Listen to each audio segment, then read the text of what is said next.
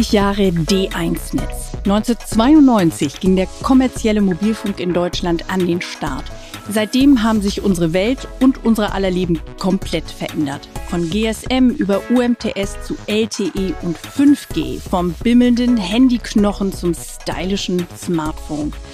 Darüber müssen wir unbedingt reden und das machen wir heute mit einem Zeitzeugen und Mobilfunker der ersten Stunde. Es ist Philipp Schindera, Chef der Unternehmenskommunikation bei der Deutschen Telekom. Und damit, liebe Hörerinnen und Hörer, herzlich willkommen zu dieser Folge. Mein Name ist Stefanie Halle und hier im Studio begrüße ich sehr herzlich unseren heutigen Gast. Lieber Philipp, schön, dass du da bist. Hallo Steffi, danke für die Einladung.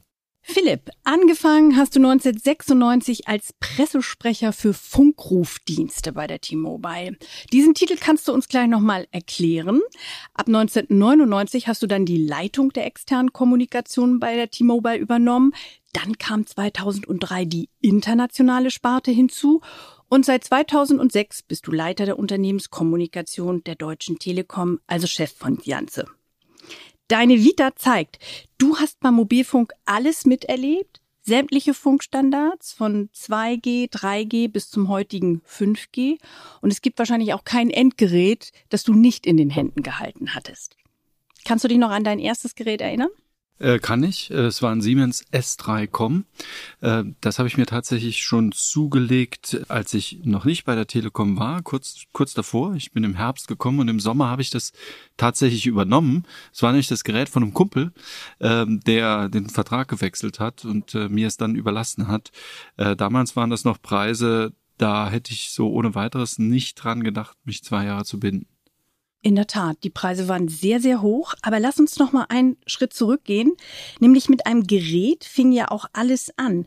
1983 ist das erste Motorola-Gerät auf den Markt gekommen. Damit konnte man 30 Minuten telefonieren übrigens. Sein Entwickler war der Amerikaner Martin Cooper. Und der hatte damals schon eine Vision von einem Handy für alle Menschen. Also was preiswertes, was jeder nutzen kann. Philipp, warum hat es dann so lange gedauert, von 1983 bis 1992, dass der Markt in die Gänge kam?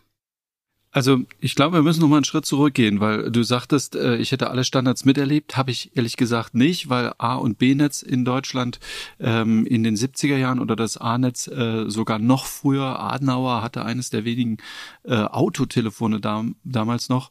Ähm, die, die Massentauglichkeit kam tatsächlich erst auch mit der Weiterentwicklung äh, der Standards, weil ähm, man muss sich überlegen, das B-Netz der, der 70er und 80er Jahre hat nur mehrere Zehntausend Nutzer erlaubt und ähm, ja, Verträge wurden damals weitergegeben wie eine Taxilizenz. Also von daher die Kapazität der Netze war zu dem Zeitpunkt noch nicht da.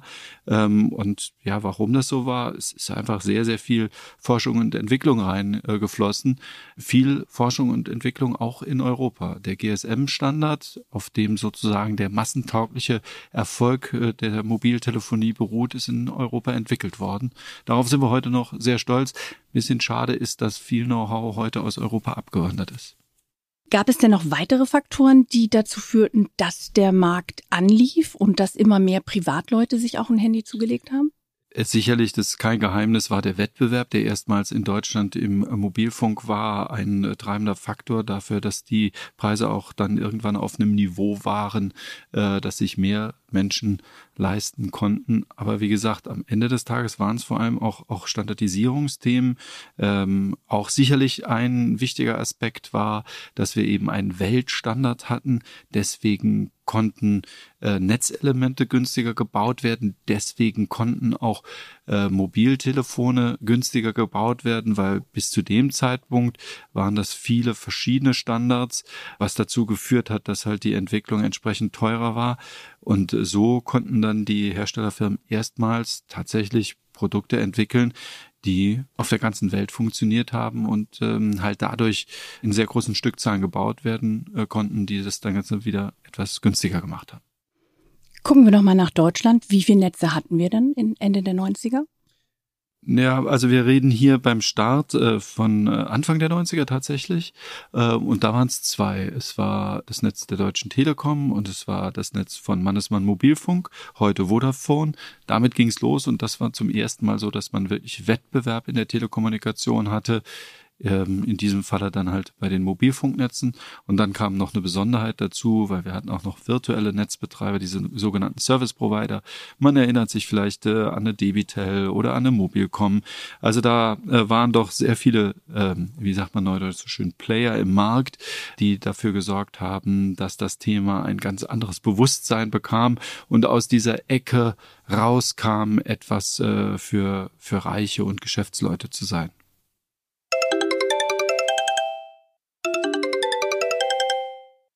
Also das waren die Golden Years, also Goldgräberstimmung. Äh, wie ging denn Pressearbeit in diesen Zeiten? Ja, die war sehr eindimensional und analog. Also als ich angefangen habe, da haben wir tatsächlich Pressemitteilungen noch per Fax verschickt und äh, die Menschen, die schon länger dabei waren, äh, sagten mir, Mensch, ist doch klasse, äh, wir müssen es nicht mehr per Brief verschicken. Äh, ich habe dann gesagt, wollen wir nicht per E-Mail verschicken? Da hieß es, ja, das ist in den Redaktionen noch nicht so verbreitet. Also wir bewegen uns Anfang der 90er noch in einer sehr analogen Welt und genauso wie sich die Mobiltelefonie und das Thema Smartphone und ähnliches verändert haben, so hat sich auch die Pressearbeit in dem Zusammenhang doch sehr deutlich verändert. Und ich nenne noch mal ein paar Zahlen, Philipp. Ende 1998 haben wir 5,5 Millionen Nutzer und 1000 Mobilfunkstandorte in Deutschland. Heute zählen wir 53,2 Millionen Mobilfunkkunden und haben 34.000 Standorte bei uns im Netz. Nicht nur wir, sondern wir haben ja auch noch zwei andere Netze. Also ähm, deswegen äh, stört mich auch immer, wenn es heißt äh, Deutschland, Funklöcher und ähnliches. Ich glaube, was die drei Netzbetreiber an, an Standorten in Deutschland betreiben, ähm, das ist aller Ehren wert und lässt sich sehen. Und ich sehe jetzt schon wieder die E-Mails hier reinfließen und die Kommentierungen unter diesem Podcast. Ähm, aber das äh, deutsche, die deutschen Mobilfunknetze äh, können sich sehen lassen und das der Deutschen Telekom ist ja auch erwiesenermaßen ein sehr gutes und wir schauen noch mal in die End-90er, weil wir wollen ja diese Zeitreise heute machen. Also ich fasse noch mal zusammen. Wir sind Ende der 90er auf GSM. Wir schicken uns SMS. Und Ende der 90er steht aber schon das mobile Internet vor der Tür und klopft ganz gewaltig an. Und es kommt zum nächsten Standard, UMTS, übersetzt Universal Mobile Telecommunications Systems. Und dann, Philipp, fand eine Auktion statt. Und die hat ja wirklich alle Dimensionen gesprengt. Kannst du das mal einordnen? Ja, also das war damals eine doch ähm, sehr spezielle Zeit, weil tatsächlich das mobile Internet ähm, an der an der Türschwelle stand, aber natürlich sehr schnell klar war, dass die Netze, die auf Sprache ausgelegt sind, diese Datenmengen, die zu erwarten waren, nicht äh, übertragen können. Deswegen gab es einen neuen Standard, äh, auch auf anderen Frequenzen. Und äh, ja, zum damaligen Zeitpunkt dachte man sich in Deutschland, das ist eine, eine clevere Idee, wenn man die Frequenzen versteigert. Frequenzen sind letztendlich unsere Straßen, über die wir unsere Verkehre abwickeln, sowohl den Sprache- als den Datenverkehr. Also es ist sozusagen eine, eine Straßennutzungsgebühr. Und die hat man für einen gewissen Zeitraum vergeben und ähm, die hat man versteigert in einem recht komplizierten Verfahren. Am Ende des Tages kamen da sehr hohe Summen zustande. Der Finanzminister hat sich gefreut. Allerdings hat man dabei übersehen, äh, dass man damit natürlich auch viel Geld aus dem Markt nimmt, äh, das dann fehlt, um äh, Netze zügig auszubauen, sodass man dann in der Zukunft sich umentschieden hat, eben auch mit Blick auf das Thema Versorgung. Und ähm, ja, das Ergebnis sehen wir heute, wenn ich mir angucke, wie schnell 5G Fachjargon ausgerollt wurde. Ähm, das ist doch ganz anders als beim Thema UMTS. Wir sind heute knapp drei Jahre nach Start bei 92 Prozent äh, Bevölkerungsabdeckung. Das ist schon ein atemberaubendes Thema, wenn man sich anguckt, äh, wie das in der wie lange das in der Vergangenheit gedauert hat, äh, bis dann entsprechende Techniken äh, ja so viele Menschen nutzen konnten. Ich denke, wir sollten noch mal die Zahlen nennen, was damals wirklich der Hans Eichel, das war der Finanzminister, ja, was der bekommen hat am Ende des Tages, ne? Äh, wenn ich mich recht entsinne, waren es so um die 100 Milliarden, oder? Ganz genau. D-Mark natürlich, ne? Es waren ja noch D-Mark-Zeiten, aber das ist wirklich eine gigantische Summe gewesen. Ja, ist äh, witzigerweise, selbst die 5G-Frequenzen wurden noch auf eine ähnliche Art versteigert und auch am gleichen Ort, nämlich in Mainz in einer Kaserne mit abhörsicheren Räumen und die Leute mussten ihr Handys abgeben und ähnliches. Ähm, und ich erinnere mich genau, also es lief ja den ganzen Sommer über diese Versteigerung und alle Welt blickte nach Bonn, das war äh, nach, nach Mainz, das war damals ein riesen Medienthema. Und ähm, ja, irgendwann kam dann die Nachricht, dass in der x-ten Bieterrunde diese UMTS-Versteigerung zu Ende ist. Und ja, wir haben uns dann gesagt, komm, wir fahren jetzt nach Mainz äh, und äh, der damalige Chef René Obermann, äh, Stefan Althoff, äh, der geschätzte Kollege und ich, wir setzten uns dann ins Auto und sind ja die gut 200 Kilometer von Bonn nach Mainz gefahren und äh, kamen dann dort an und da war schon ein riesen Medienaufgebot. Also ähm, das war damals äh, ja noch in, in der Zeit äh, vor auch den sozialen Medien und dementsprechend viele Kamerateams waren dort, Fotografen und, und, und. Also es war ein riesen Medienaufgebot und ja, die Verleihung an sich war auch ein entsprechend äh, inszenierter Event. Und vor allem UMTS ist jetzt schon wieder Geschichte. Das haben wir im letzten Jahr abgeschaltet und zugunsten anderer Frequenzen haben wir das ja frei gemacht. Auch das ist ja ein Zeichen, dass sich alles wandelt permanent im Mobilfunk. Aber UMTS war eben der Standard der 2000er. Und Philipp, für mich sind diese 2000er auch eine Zeit, wo sich die Endgeräte so wandeln. Das wurde stylischer, das wurde dann multimedial und die Geräte bekamen die Kameras, die MP3-Player. Nach dem Motto, zeig mir dein Gerät und ich sag dir, wer du bist. Ich nenne jetzt mal ein paar Geräte, da würde ich gerne mal wissen, wo du Stopp sagen würdest, wo du dich angesprochen fühlst. Motorola Razer, Siemens SL, BlackBerry, also äh, Motorola Razer hatte ich selbst nicht, aber war damals natürlich ein absolutes Style-Ding.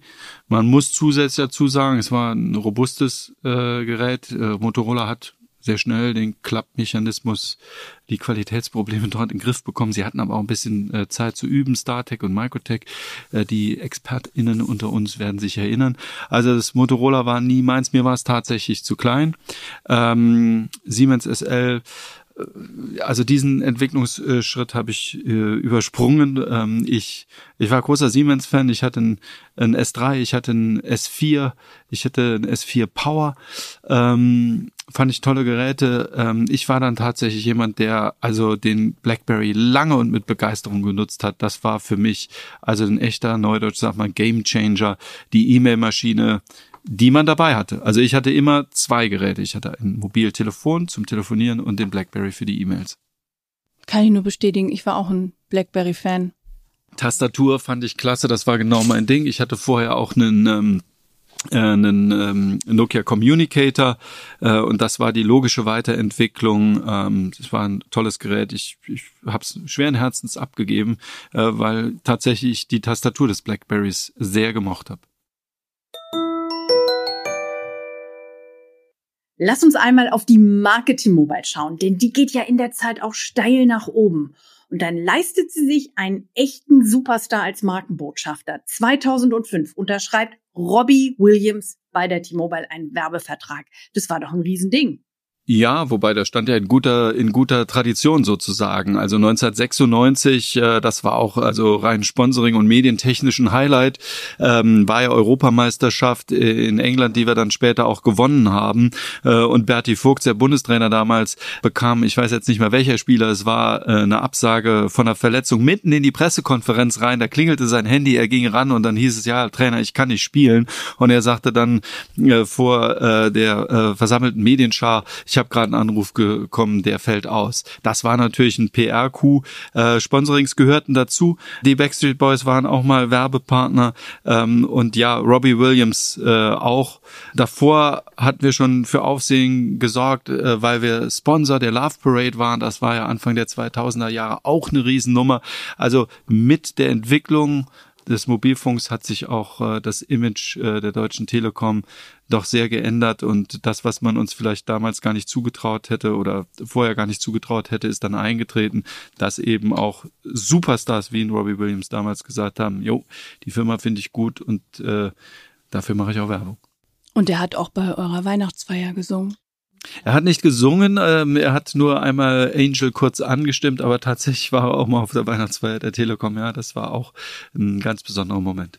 Alle anderen Konzerneinheiten waren sehr, sehr neidisch. Ähm, ja, und auch äh, viele Fans draußen. Wir haben dann Tee ausgeschenkt für, für, äh, für Fans, die vor der Tür gewartet haben, äh, dass er rauskommt. Äh, er war damals sehr knapp getaktet und deswegen war es ein kurzer Auftritt äh, und so schnell wie er da war, war er dann auch wieder weg zum Leidwesen der vielen weiblichen Fans vor der Tür. Absolut. Es geht weiter. Wir springen mal auf das Jahr 2007. Apple bringt das erste iPhone auf den Markt. Samsung geht mit auf den Platz und antwortet mit dem Galaxy. Ein neuer Hype und zugleich Zeitenwende, Philipp? Ja, definitiv. Also das, äh, ich meine, das ist ja kein Geheimnis, ähm, dass die Erfindung und Markteinführung des iPhones äh, nicht nur den Mobilfunkmarkt, sondern unser tägliches Leben äh, komplett verändert hat, eben weil das Mobiltelefon, das Smartphone so einen Stellenwert erlangt hat. Und das muss man in aller Offenheit sagen, wäre, wäre ohne ein iPhone, hätte das nicht funktioniert. Wir hatten vorher schon ähm, entsprechende Versuche, mit Geräten, äh, die, die ja mobil tragbaren mobilen Computer mit Mobilfunkanschluss entsprachen. Die waren vom Formfaktor her auch schon fast ein bisschen so. Die hatten dann kleine Stiftchen, äh, mit denen man sie bedienen konnte. Aber man muss sagen, konsequent äh, gedacht hat das Mobiltelefon dann eine Apple und ähm, ja, die Entwicklung, die danach kam, die hätte, glaube ich, keiner von uns für möglich gehalten, auch ich nicht, der so lange schon dabei war, ähm, dass das mal so ein Dreh- und Angelpunkt unseres Lebens wird, hätte ich nicht gedacht. Finde ich aber unheimlich spannend und ist halt auch etwas, ähm, wo ich ehrlich gesagt sagen muss, sehr happy bin, dass ich mit dabei sein durfte. Auch bei der Einführung des iPhones, weil das gab es zuerst bei der Telekom und auch das war damals ein Coup, weil auch das hat man damals nicht unbedingt erwartet, dass die Telekom es bekommt. Ich erinnere mich noch genau an, ähm, an die Präsentation mit Steve Jobs äh, in, ähm, in den Büros der Deutschen Telekom in Berlin, in der, unserer Hauptstadtrepräsentanz dort. Es war ein äh, ziemlicher, ziemlicher äh, ähm, auch wiederum Auflauf von Journalistinnen und Journalisten, die sich das alle anschauen wollten. Steve Jobs als Name hat natürlich auch zum damaligen Zeitpunkt schon eine sehr große Strahlkraft gehabt und ja, äh, dann das iPhone zu sehen, das war natürlich eine sehr, sehr spannende Sache, auch wenn es zum damaligen Zeitpunkt Skeptiker gab. Es war vor allem die Diskussion, ähm, werden die Leute akzeptieren, dass sie äh, ihre Tastatur aufgeben und nur mit dieser virtuellen Tastatur arbeiten können.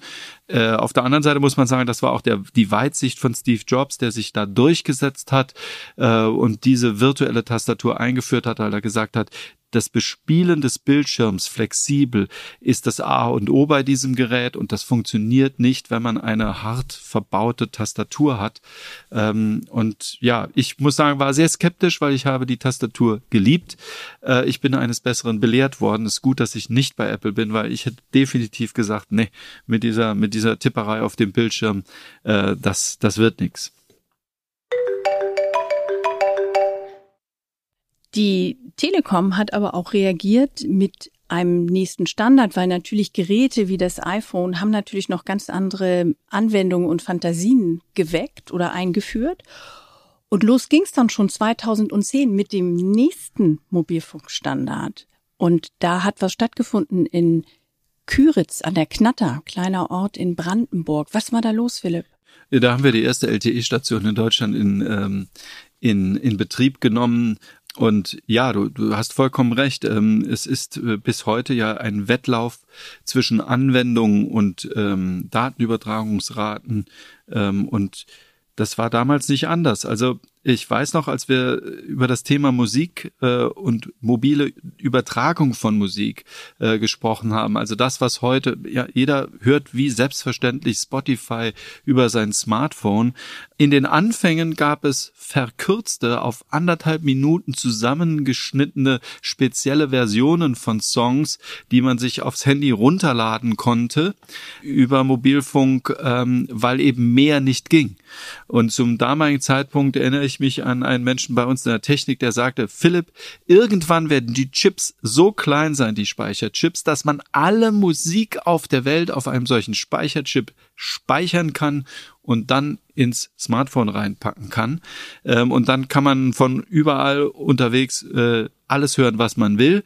Was dieser Mensch nicht bedacht hat, war, dass die Netze so leistungsfähig geworden sind, dass des, der Speicherchip äh, diese Rolle gar nicht mehr gespielt hat, weil man heutzutage überall dort, wo man ist, halt sich alles Mögliche an Informationen runterladen kann, eben auch ähm, an Musik. Und da war ein weiterer Grundstein der LTE-Standard, weil ohne den wären diese großen Datenmengen nicht möglich gewesen. Das ist ja auch heute noch sehr, sehr wichtig, dass wir LTE haben.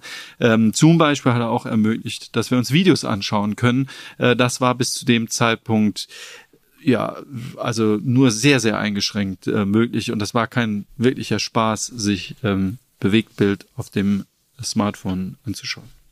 Und 4G hat ja auch eine Huckepack-Funktion gehabt, damit wir mit dem nächsten Standard, bei dem wir jetzt sind, nämlich 5G ausrollen können. Ja, das ist äh, in der Tat etwas Besonderes, was 5G angeht. Äh, dieses Huckepack-Bild ist ein sehr schönes. Es ermöglicht uns sehr schnell 5G sehr vielen Leuten anbieten zu können. Es gibt eben anders als bei den Vorgängerstandards verschiedene Möglichkeiten und auf verschiedenen Frequenzen äh, diesen Standard zu nutzen.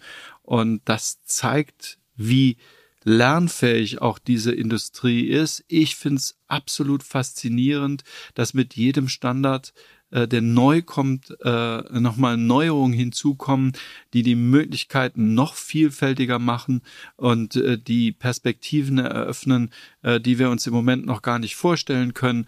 Die Menschen fragen immer, ja, 5G, was ist denn jetzt da Besonderes? Man hat mehr Geschwindigkeit, aber das war's. Hm, wir haben es alle erlebt, äh, wie sich äh, das in der Vergangenheit entwickelt hat und ich und wie schnell es sich entwickelt hat. Und ich persönlich kann mir nicht vorstellen und gar nicht glauben, dass es das gewesen sein soll. Also da tun sich so viele neue Dinge auf, die wir im Moment uns noch gar nicht vorstellen können. Wagen wir doch mal einen Blick in die Zukunft. Hast du da schon ein paar Szenarien vor Augen beziehungsweise im Ohr? Ich weiß, das Thema Metaverse ist in, in aller Munde. Ich persönlich frage mich, ob wir zukünftig alle irgendwo mit Datenbrillen rumlaufen werden. Was Fakt ist, es braucht äh, eine ganze Reihe von Voraussetzungen, die halt 5G mit sich bringt. Und das ist nicht nur alleine die Datensicherheit, sondern es ist vor allem auch die Sicherheit, dass man eine Verbindungsstabilität hat. Das geht mit 5G, weil dann feste Kanäle zugeordnet werden. Es ist darüber hinaus die Frage, ist es am Ende des Tages eine Anwendung, die äh, für Privatkundinnen und Kunden ähm, gedacht ist oder sind es vielleicht auch Firmenanwendungen? Da glaube ich auf jeden Fall dran, weil ähm, das Internet der Dinge ist in aller Munde. Heutzutage ist irgendwo jedes technische Gerät irgendwo vernetzt, kommuniziert miteinander.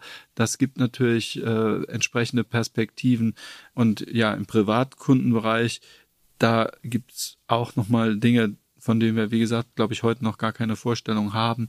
Äh, ich glaube besonders an, an so Themen wie den, den Spielebereich.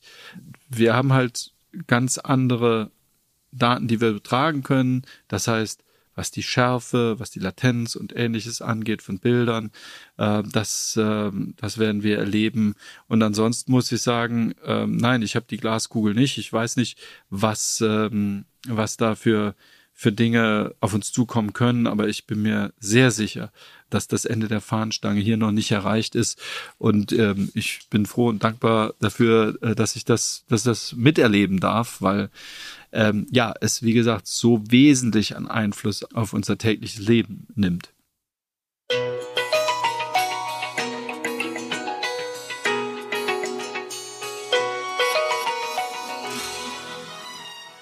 Lieber Philipp, vielen Dank für diese Aussichten und damit sind wir auch schon am Ende von unserem Podcast. Ich bin noch ganz geflasht von diesem Strauß an Erinnerungen, den wir hier auch so ähm, so durchlebt haben. Ich glaube, wir können noch drei, vier, drei, vier Folgen produzieren. Also ähm, ich bin tatsächlich noch nicht ins Detail gegangen. Also wir können da noch eine XL wir können da, von machen. Ja, oder oder äh, eine Fortsetzung. Ja. Äh, Philipp, willst du unseren Hörerinnen und Hörern noch verraten, woher dieser Titel äh, Funkdienste kam? Ähm Ja, also das ähm, in der Tat äh, ist auch etwas, was mit dem Mobilfunk zu tun hat, weil äh, Funkrufdienste, man nannte sie auch Pager, Piepser, das waren Geräte, die in Deutschland nie so richtig an den Start gekommen sind, weil eben der Mobilfunk ähm, diese diese Technik äh, über eingeholt und überholt hat. In anderen Ländern waren sie sehr populär. In Deutschland waren die Piepser vor allem etwas für Geschäftskunden.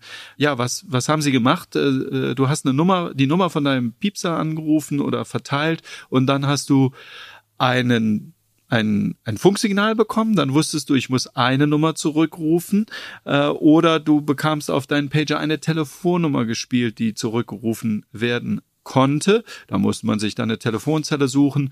Ähm, du siehst schon, das lief damals relativ kompliziert ab, war aber, man mag es mir sagen, der heiße Scheiß. Ähm, dann wurden aber die Mobiltelefone schon sehr schnell so günstig, dass kein Mensch mehr sich einen Piepser gekauft hat, sondern äh, gesagt hat, Mensch, da kann ich mir gleich ein Mobiltelefon kaufen, damit kann ich dann telefonieren ähm, und direkt Kontakt aufnehmen und muss nicht immer diesen Umweg wählen.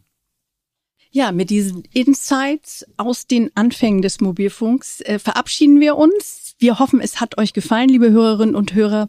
Lieber Philipp, vielen Dank, dass du da warst und das mit uns hier geteilt hast.